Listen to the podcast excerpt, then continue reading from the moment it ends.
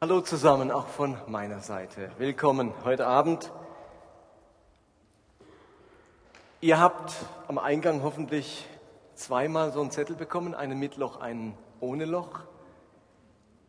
Dieser Zettel fasst zusammen, was der Kern christlicher Nachfolge ist.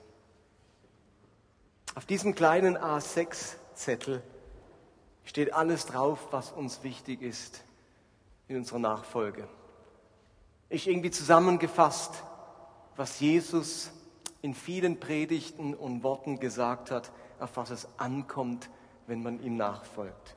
Und dieses Thema ist uns ungeheuer wichtig. Deswegen sprechen wir seit drei Monaten darüber.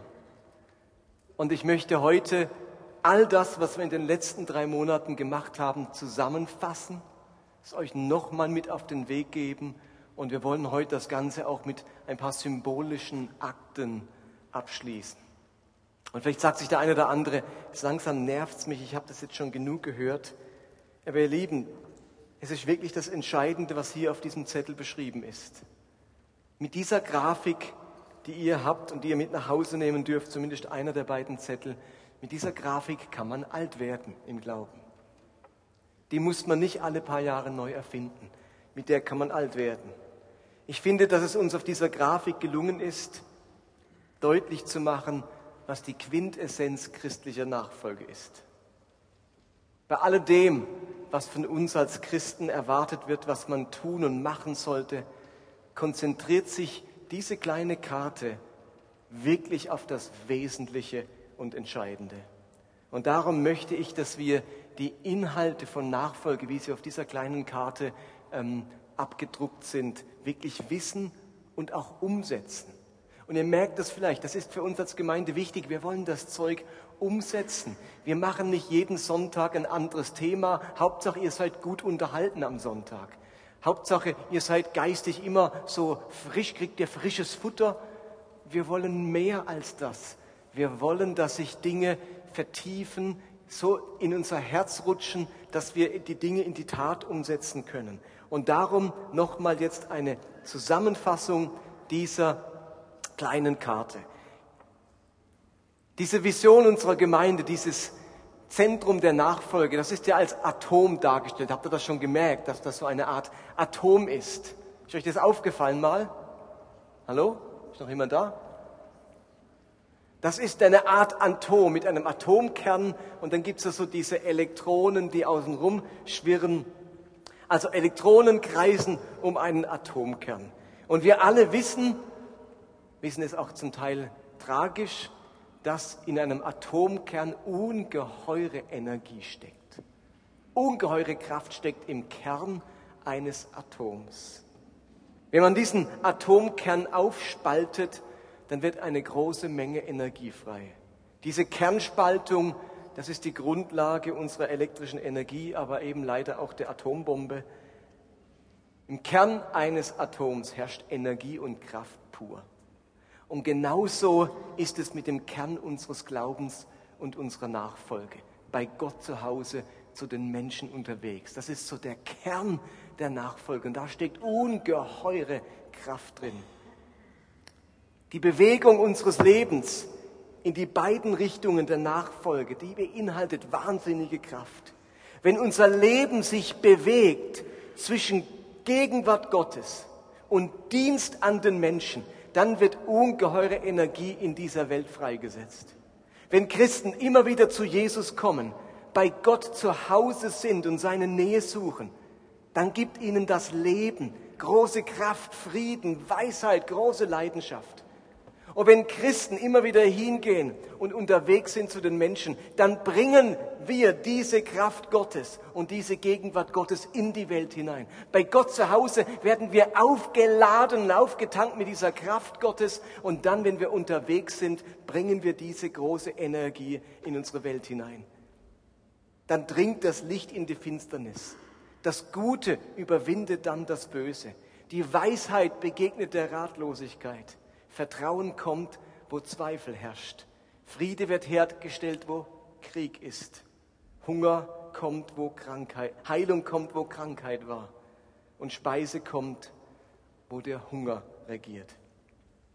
Diese Bewegung kommt her zu mir und geht hin in alle Welt. Bei Gott zu Hause, unterwegs zu den Menschen. Das ist der Kern von Jüngerschaft. Das ist das Wesentliche des Reiches Gottes und das, die Quelle göttlicher Kraft. Aber diese beiden Bewegungsrichtungen, die heißen für uns noch etwas anderes und das habt ihr vielleicht während der Serie auch gespürt.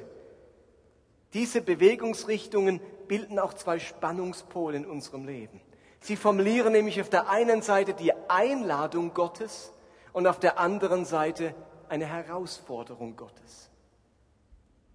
Wenn Jesus seinen Nachfolger auffordert und sagt, kommt her zu mir, wenn ihr mühselig und beladen seid, ich will euch erquicken. Ihr Lieben, dann ist das die einladende Seite von Jüngerschaft. Wenn wir dem Folge leisten, kommt her, ich will euch erquicken, das ist unglaublich einladend. Da wird man ermutigt, getröstet, auferbaut. Das ist so die angenehme Seite der Jüngerschaft, die gemütliche Seite. Hier geschieht Zuspruch und Verheißung und das brauchen wir, davon leben wir, dass uns dieser Zuspruch geschieht, kommt her und dann geschieht etwas in deinem Leben. Dann mache ich etwas neu, dann verändere ich etwas, dann kriegst du meine Kraft und deine Lasten verschwinden. Ein unglaublicher Zuspruch, Einladung. Wenn Jesus seinen Nachfolger aber auffordert, hinzugehen und in der Welt das Evangelium zu verkündigen, Ihr Lieben, dann ist das die herausfordernde Seite von Jüngerschaft. Das braucht Mut, das braucht Überwindung. Da wird man gefordert. Hier erlebt man den Anspruch Gottes, nicht nur den Zuspruch, sondern eben auch den Anspruch Gottes. Und diese zwei Elemente von Jüngerschaft, nämlich Einladung und Herausforderung, dieses kommt her und geht hin, das finden wir auch immer wieder in Jesu Umgang mit seinen Jüngern. Da ist dieser Petrus. Und Jesus fragt, was denken die Leute, wer ich bin? Was sagen sie? Und da sagt Petrus, du bist der Sohn des lebendigen Gottes. Und dann spricht ihm Jesus zu, Petrus, du hast wirklich göttliche Gedanken. Du hast was verstanden. Ich spreche dir zu, dass auf dir und auf diesem Bekenntnis einmal die Kirche aufgebaut wird. Auf diesem Felsen werde ich meine Gemeinde bauen. Was für ein Zuspruch für Petrus. Komm her, du hast kapiert. Wohl dir. Ihr Lieben, nur ein paar Verse später, nur ein paar Verse später im gleichen Kapitel, sagt Jesus dann, ja, und ich muss leiden und gekreuzigt werden. Und dann sagt der gleiche Petrus, Herr, das geschehe dir ja nicht. Da passen wir schon auf, dass das nicht passiert, du uns kreuzt. Nee, nee, kommt nicht in Frage. Und jetzt sagt Jesus zu ihm etwas ganz anderes. Gerade eben hat er gesagt, du hast wirklich göttliche Gedanken. Du meinst, was göttlich ist. Ich bin der Sohn Gottes, du hast kapiert. Und jetzt, wo Petrus sagt, nee, nee, ja nicht gekreuzigt, machen wir nicht, sagt Jesus zu ihm, trete hinter mich, Satan, denn du meinst nicht, was göttlich, sondern was menschlich ist.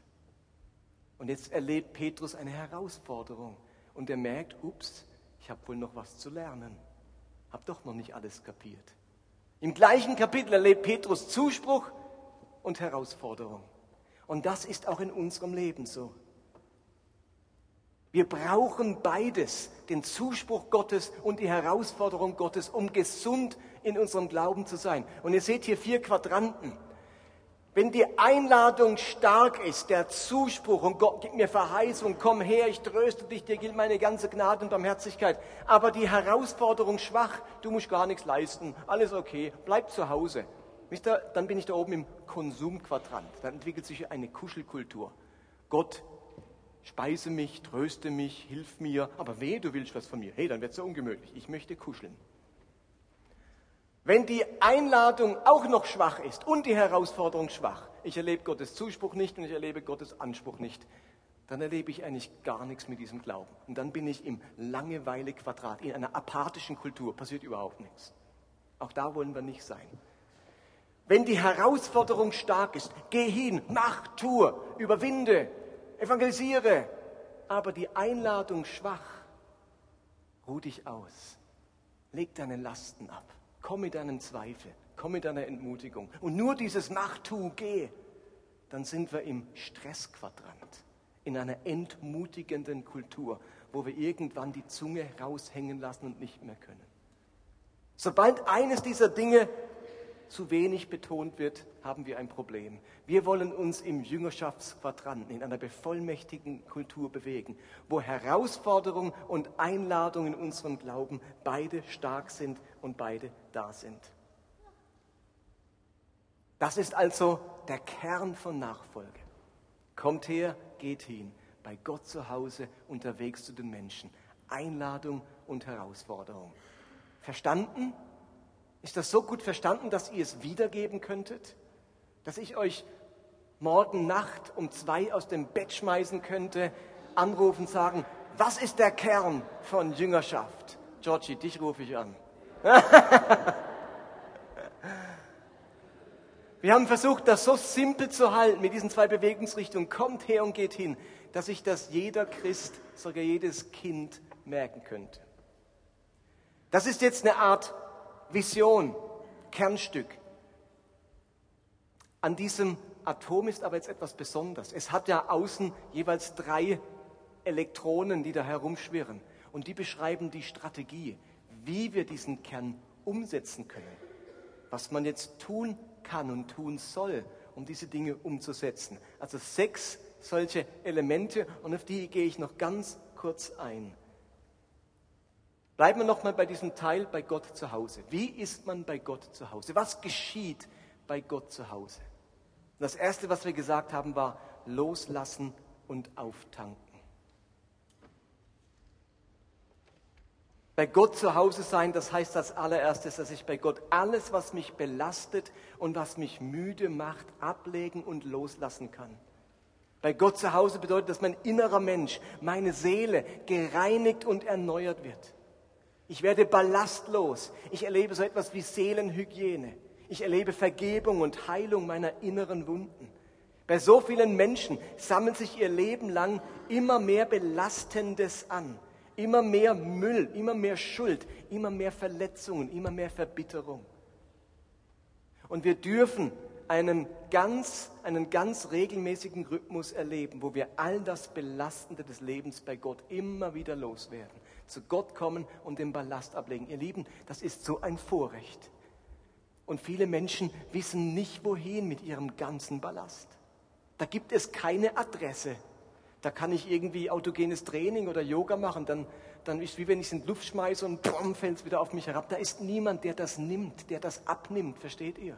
Da ist niemand, dem ich das in die Hände lege. Ich lasse es fallen und dann fliegt es mir auf den Fuß sozusagen. Da ist niemand, der es mir abnimmt. Das ist das große Vorrecht von uns. Da gibt es jemanden, der nimmt uns die Lasten ab. Der will das. Der sagt nicht, schon wieder eine Last, das wird mir aber langsam zu bunt. Der wartet nur darauf, Tag für Tag uns Lasten abzunehmen. Und da will er es nicht nur abnehmen, den Ballast aus uns rausholen, dann geschieht dieses Auftanken, dann will er uns füllen mit neuem Mut, neuer Hoffnung, neuem Glauben und neuem Vertrauen. Loslassen und auftanken. Das heißt bei Gott zu Hause sein. Das zweite ist lernen. Jünger sein heißt eigentlich wörtlich Schüler sein. Jesus ist unser Meister, unser Rabbi, unser Lehrer. Wir folgen einem Lehrer nach. Und deswegen geht es darum, dass bei Gott zu Hause gelernt wird. Dort schnappe ich mir die Bibel, dort bin ich im Gebet, dort will ich hören und mitbekommen, was Jesus über mein Leben denkt, was er sagt, was er gelehrt hat. Ich möchte seine Worte, seine Gleichnisse, seine Geschichten kennen und verstehen, denn dort steckt Leben drin. Sein Wort ist meines Fußes Leuchte, da checke ich, wo es lang geht im Leben.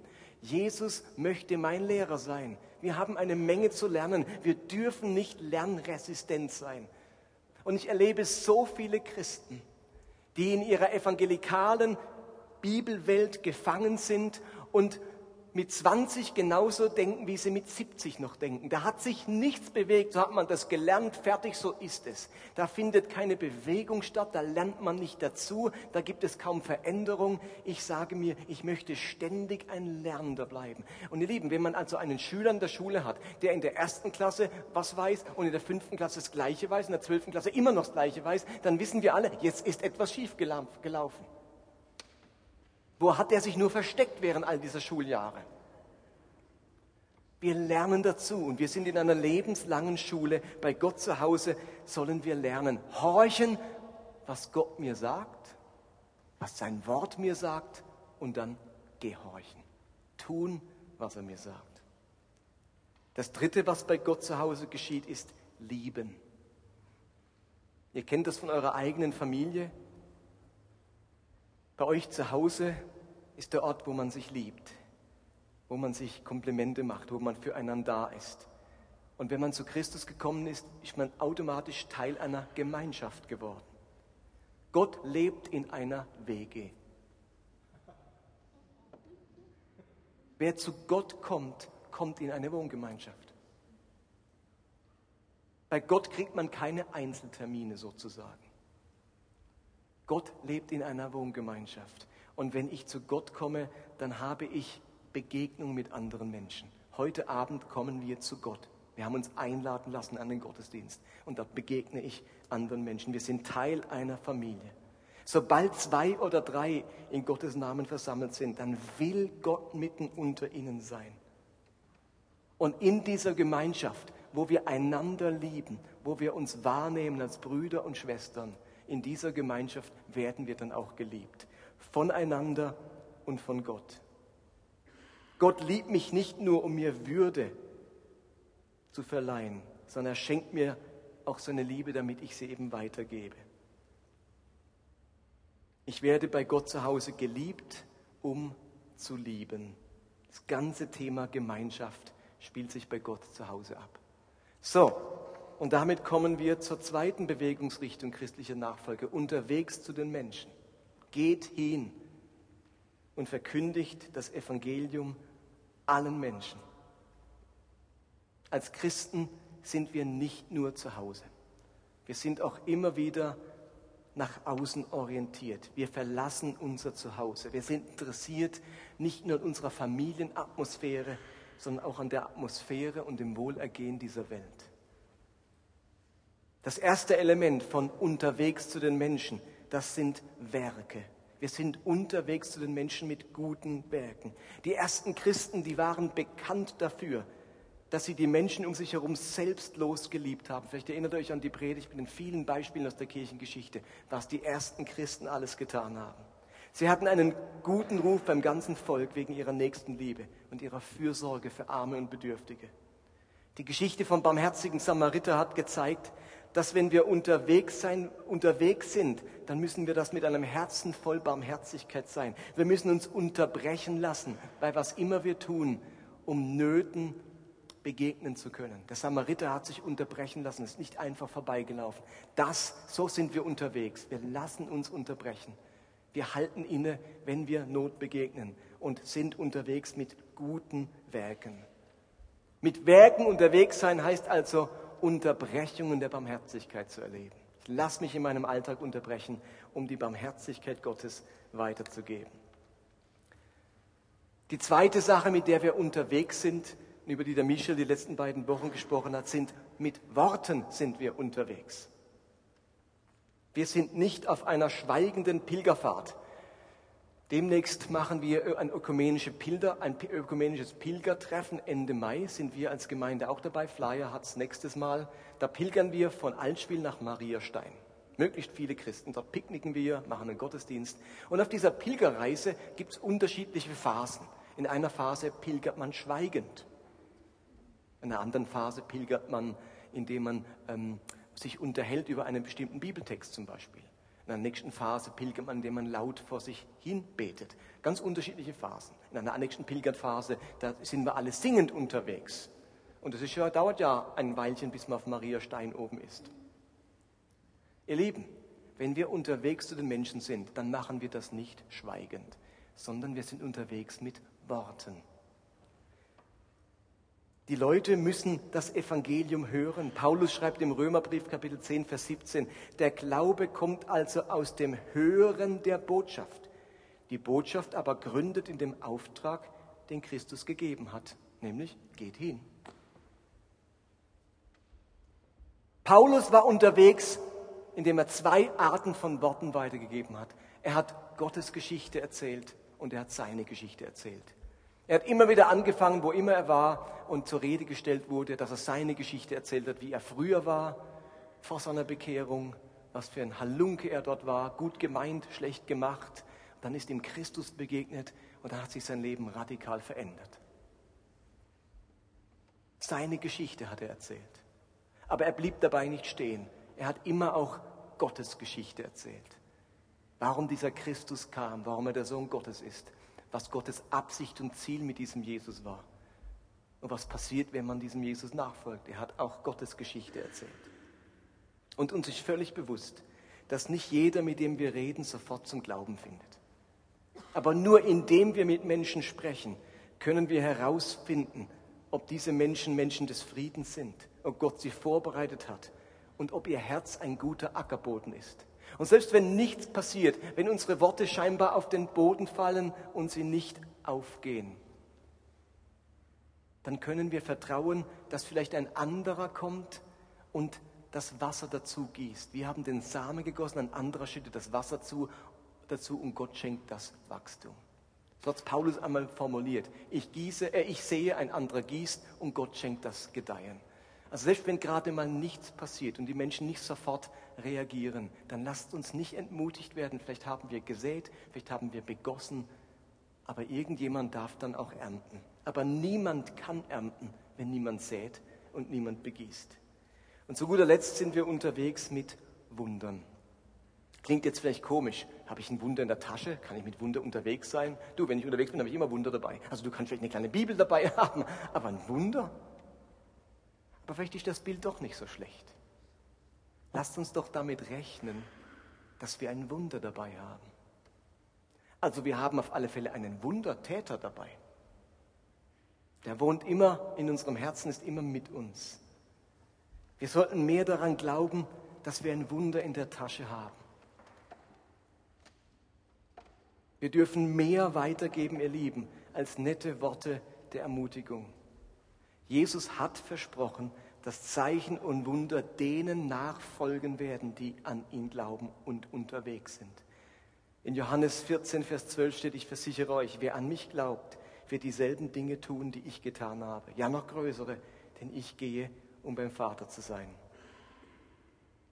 Und die beste Art und Weise, wie wir uns diesem Thema annähern können, ist, dass wir öfters etwas riskieren und konkret um Gottes Eingreifen bitten. Unsere reflexartige Standardfrage sollte sein,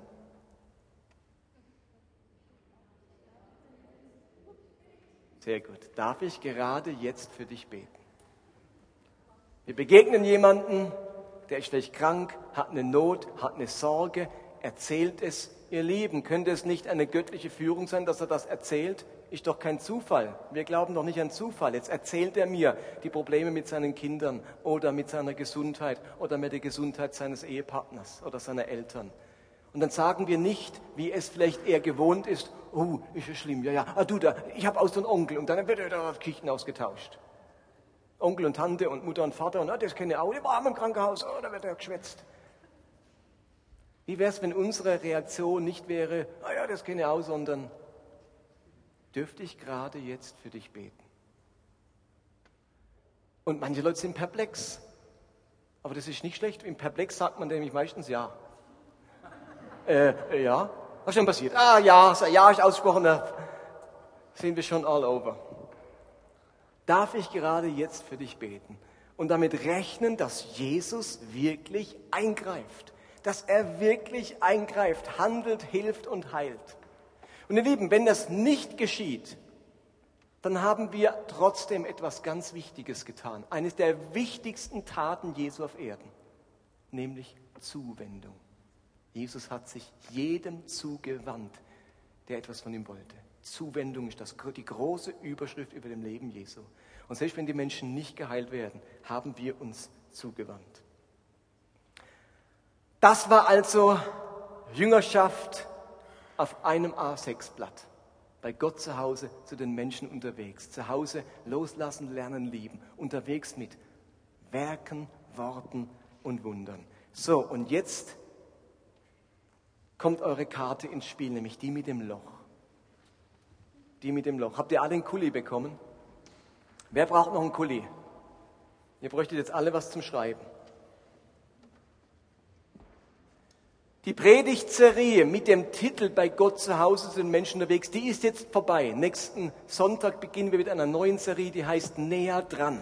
Wir wollen diese Seite vom Zuhause bei Gott sein, vertiefen und näher dran an Gott anschauen. Wie kann ich näher dran sein? Was heißt es, näher dran zu sein an Gott? Aber wir möchten euch heute gerne zwei Symbole mitgeben. Und das eine Symbol, das sind diese Finken. Ich hoffe, dass viele diese Hausschuhe anhaben. Denn Hausschuhe zieht man an, nicht bei der Gartenarbeit, nicht bei der Basel World oder sonst irgendwo, sondern diese Hausschuhe zieht man aus, so heißen sie auch, zu Hause. Übrigens, als Kind hatte ich viele linguistische Missverständnisse. Es ist so. Ich habe manchmal erst Jahre später gecheckt, dass es nicht so heißt. Zum Beispiel ihr Österreicher, ihr seid ja bekannt für eure Linzer Torte. Ich dachte immer, es ist Linsentorte. Ich habe mir gar keine Gedanken gemacht. Und das war für mich der Hausschuh. Bing. Ich habe halt ab und zu mal einen mit dem Hausschuh bekommen, da dachte ich, das ist der Hausschuh. Ich habe nicht gecheckt, dass es der Hausschuh ist. Also, es ist nicht der Hausschuh, es ist der Hausschuh. Denn mit solchen Finken, also Finken ist besser, wobei da denkt man vielleicht an einen Vogel. Ähm, also dieser Schuh ist Symbol für das Zuhause sein. Ihr kommt von der Arbeit abends nach Hause und was macht ihr? Oder vom Einkaufen? Ihr zieht eure Straßenschuhe aus und zieht die Hausschuhe an. Zu Hause hat man Hausschuhe. Und deswegen haben wir euch hier, und ich predige ja auch in wunderschönen rosa-roten Schweinchenhausschuhen. Deswegen haben wir die euch verteilt als Symbol für das Zuhause sein.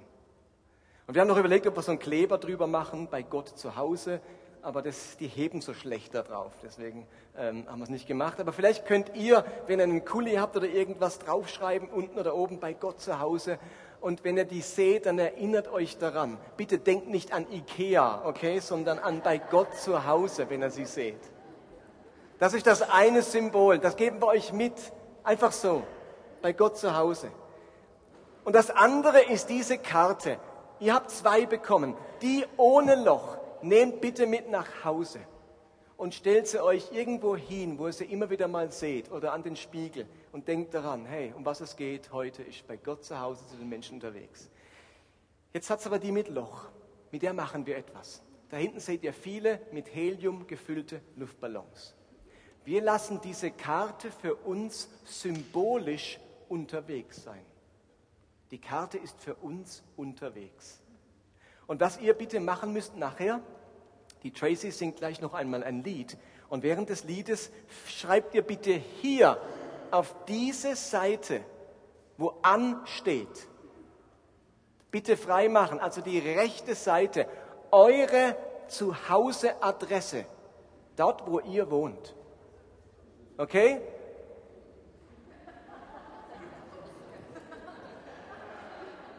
Genau wie hier. Bitte eine echte Adresse, keine fiktive. Denn dann fliegt diese Karte irgendwo hin. Sie ist unterwegs. Und irgendjemand findet die und schreibt den Fundort auf. Vielleicht Kapstadt, Südafrika. Vielleicht auch bloß Theodorskirchplatz 1. Also kommt davon, wie, wie gut eure Karte unterwegs ist. Und dann schreibt der Finder eben den Fundort drauf und die Karte, die am weitesten unterwegs war, die gewinnt einen Preis. Also wenn eure Karte zu Hause ankommt, wir machen ein Deadline bis zum 1. Oktober. Nee, 31.8. haben wir. 31.8. wird sie verschickt. Dann ist ähm, 30. September. Manchmal brauchen die ja, wenn sie aus Kapstadt kommen, lange, bis sie da sind. Deswegen ist Ende September die Deadline. Und dann müsst ihr uns die Karte vorlegen. Die Karte, die am weitesten unterwegs war, die gewinnt einen Preis. Wenn also du die Karte hast, die am weitesten entfernt war, dann gewinnst du eine Reise nach Berlin für zwei Personen. Nicht schlecht, hä? Mit dem Velo. Nein, stimmt nicht. stimmt nicht. Mit dem Flugzeug. Wir schenken einen Flug für zwei Personen mit Unterkunft in der Vineyard Berlin für zwei Personen übers Wochenende. Deswegen lohnt es sich mitzumachen. Tracy, du kannst gern nach vorne kommen. Tracy singt uns jetzt einen Song, der heißt Go into all the world. Geht in alle Welt. Und während sie uns diesen Song singt, schreiben wir diese Karte mit unserer Adresse an und sie soll in alle Welt gehen. Nach der Tracy singt die Band dann auch noch ein Lied mit ihr, dann macht die Nina den Abschluss und dann dürfen wir alle beim Rausgehen uns einen Ballon schnappen, festknoten, also wirklich gut festknoten und lass bitte noch nicht los, schon gar nicht in der Kirche bitte loslassen, denn wenn du ihn hier loslässt, musst du ihn auch holen sondern bitte erst draußen gemeinsam loslassen, okay? Lasst uns einen Moment einfach nochmal das auf uns wirken. Will ich bei Gott zu Hause sein? Will ich unterwegs sein zu den Menschen? Kommt her und geht hin in alle Welt. Go in all the world. Und ihr dürft euren Namen während der Zeit draufschreiben.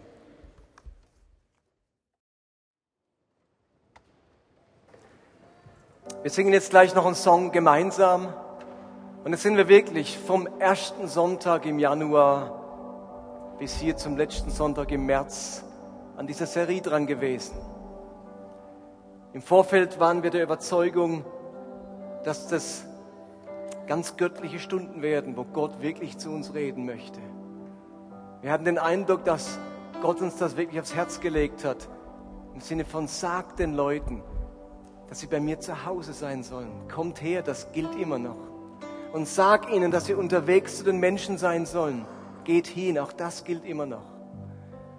Und ist unser großer Wunsch als Leitung, dass das bei euch angekommen ist. Und dass das nicht nur hier reinging und dort raus, sondern dass in euch ein Wille, ein Wunsch, auch eine Sehnsucht entstanden ist, wirklich bei Gott zu Hause zu sein und zu den Menschen unterwegs. Aber wenn dir es so ging, wenn du in den letzten drei Monaten gespürt hast, wir sind an einem ganz zentralen Punkt und ich möchte dort hinkommen. Ich möchte das leben. Ich möchte bei Gott zu Hause sein und gleichzeitig unterwegs zu den Menschen sein. Wenn das in dir gewachsen ist die letzten drei Monate, dann würden wir das gerne auch mit Gebet festmachen und diesen Gottesdienst, diesen Abschlussgottesdienst so als Bekenntnismoment nutzen wo es jetzt um dich und um Gott geht. Du und Gott. Und ich möchte euch einladen, wenn du Gott heute Abend sagen willst, Herr, ich will bei dir zu Hause sein und ich will unterwegs sein. Ich will mich einladen und herausfordern lassen von dir. Dann würde ich dich bitten, heb doch deine Hand zum Himmel, reck deine Hände aus und dann beten wir gemeinsam dass Gott diesen Wunsch in die Tat umsetzt und dass dieses Jüngerschaftsleben bei uns Wirklichkeit wird. Wenn in dir was gewachsen ist in den letzten Monaten, dann heb doch deine Hände hoch und dann beten wir. Und ich jetzt wirklich zwischen dir und Gott und du sagst ihm jetzt, Herr, ich will das und ich schaff's ganz oft nicht. Und ich will, dass es nicht nur ein Wunsch bleibt, sondern dass es Leben wird in mir. Dann sag das jetzt Gott. Heiliger Geist, komm du jetzt und mach du ganze Sache mit jedem Einzelnen von uns, der bei dir zu Hause sein möchte und unterwegs zu den Menschen. Dass wir es nicht wieder vergessen. Dass es nicht wieder irgendwie untergeht in unserem Alltag. Komm, Heiliger Geist, und mach das jetzt fest mit uns. Wir geben uns dir hin. Unser Leben gehört dir. Nimm uns, Herr. Hilf uns bei dir zu Hause zu sein. Hilf uns unterwegs zu den Menschen zu sein. In Jesu Namen. Halleluja. Komm, Jesus. Komm, Heiliger Geist. Halleluja.